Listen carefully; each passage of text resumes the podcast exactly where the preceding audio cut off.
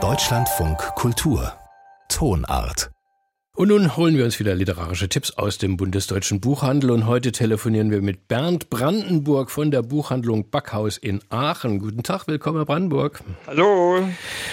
Na, Weihnachtsgeschäft in schön vollem Schwung?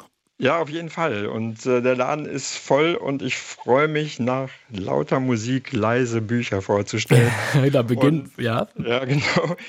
Ähm, und das sind die, die schönsten äh, letzte Minute Tipps und nachhaltige Bücher ähm, zum selber beschenken und für allerliebste.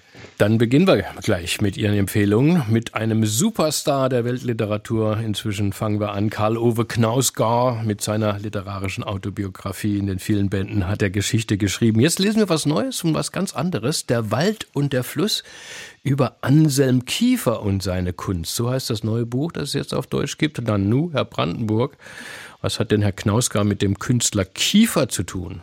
Genau, der war so angetan von ihm, dass er ihn treffen wollte und ganz oft getroffen hat. Er ist an allen Orten des Schaffens von Kiefers Geschichte, angefangen in Donaueschingen, wo er geboren ist, Freiburg, wo er studiert hat, Paris, wo die Ateliers sind und an zig Orten der Ausstellungen von Kiefer mit dabei gewesen. Knausgard nennt ihn sogar den bedeutendsten Künstler und ich finde hier Knausgard fast stärker als in seinen eigenen selbst reflektierenden Büchern. Ähm, wir kommen Kiefer ganz nah. Ähm, wir erleben seine Waldlandschaft, seine Flusslandschaft, die flache Landschaft. Und einer der schönsten Sätze des Buches, die Welt musste gesehen worden sein, bevor sie gemalt wurde und gefühlt worden sein, bevor sie gedacht wurde. Das hat mir ähm, super imponiert, dass Knauska diesen Satz äh, auf Anselm Kiefer bezieht und so durchdrungen von der Kunst und in Anselm Kiefers Bildwelt ist der Wald, der Titel, ähm, der Wald und der Fluss ähm, undurchdringlich. Die Bäume sind wie Gitter. Assoziationen von Wald äh, sind Nationalismus, Gewalt, Nationalsozialismus und er arbeitet damit ähm, Traumata auf der deutschen Geschichte, auch in ähm, den Materialien, die er benutzt, mit dem, mit dem Blei und der Asche, ähm, eine Entdeckung sondergleichen ich bin begeistert von diesem Buch über Anselm Kiefer. Und wir reden dann nicht nur in diesem Winter über Caspar David hm. Friedrich, sondern auch über Anselm Kiefer. Der Wald und der Fluss über Anselm Kiefer und seine Kunst, das neue Buch von Karl-Ove Knausgard. Bei Luchterhand ist es auf Deutsch erschienen. Wir gehen weiter und kommen Brandenburg, zu gesammelten Gedichten der US-Lyrikerin Mary Oliver. 2019 ist sie gestorben mit 84 Jahren. Jetzt gibt es den Band Sag mir, was hast du vor mit deinem wilden, kostbaren Leben in deutschen, deutscher Übersetzung. Was sind das für Gedichte? Haben Sie diese Frau, Mary Oliver, diese Lyrikerin, auch erst entdeckt? Ich kannte ihren Namen, muss ich gestehen, erstmal gar nicht. Ich habe äh, vor fast 30 Jahren ein Buch von ihr in Provincetown in den Staaten entdeckt und seitdem gewartet, kommt da mal was auf Deutsch und ich habe sie schätzen gelehrt und ich liebe diese Übersetzung und ich möchte sagen, dieses Buch mit diesem wunderbaren Titel, Sag mir, was hast du vor mit deinem wilden, kostbaren Leben, ist meine Antwort ähm, auf die Frage Worte in finsteren Zeiten, was es gerade bei S. Fischer gibt, wo Schriftstellerinnen und Schriftsteller über Trost in der Weltliteratur sprechen. Das hat mich richtig froh gemacht. Mit einem Blöckchen ist Mary Oliver in die Natur gegangen und einem Bleistift. Und die Titel der Gedichte sind sowas wie Morgens um fünf im Kiefernwald oder Warum ich früh aufstehe. Sie sind gegen Traurigkeit und voller Mut.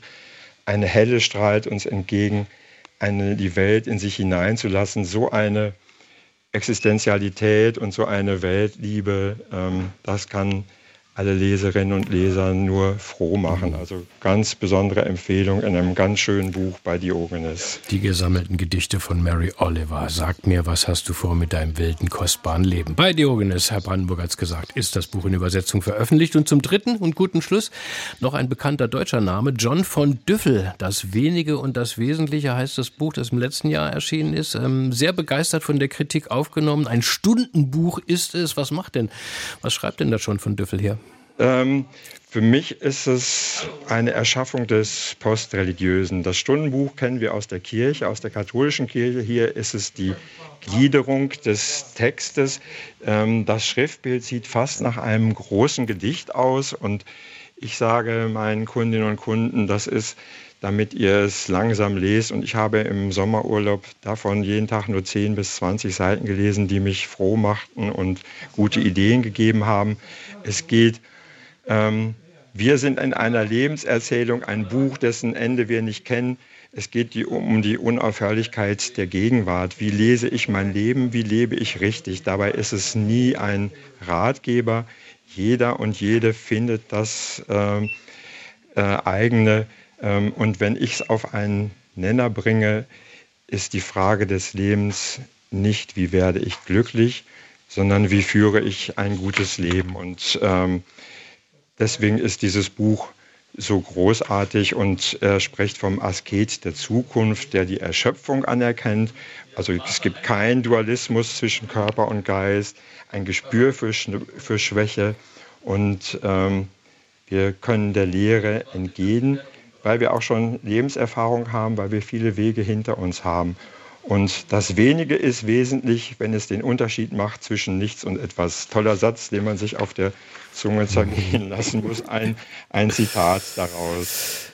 Und der Dumont Verlag hat dieses Buch herausgebracht, das wenige und das wesentliche Einstundenbuch von John von Düffel. Und damit hätten wir alle Empfehlungen beisammen. Bernd Brandenburg von der Buchhandlung Backhaus hat sie uns spendiert. Vielen Dank Ihnen dafür. Sehr gerne. Ich wünsche allen helle Tage, die im Kalender verzeichnet sind, dass sie auch Wirklichkeit werden. Das wünschen wir Ihnen. Schöne Weihnachten Ihnen und Ihren Kollegen und Kolleginnen. Hoffentlich noch ein weiterhin tolles Weihnachtsgeschäft. Alles Liebe, Herr Brandenburg. Tschüss. Vielen, vielen Dank.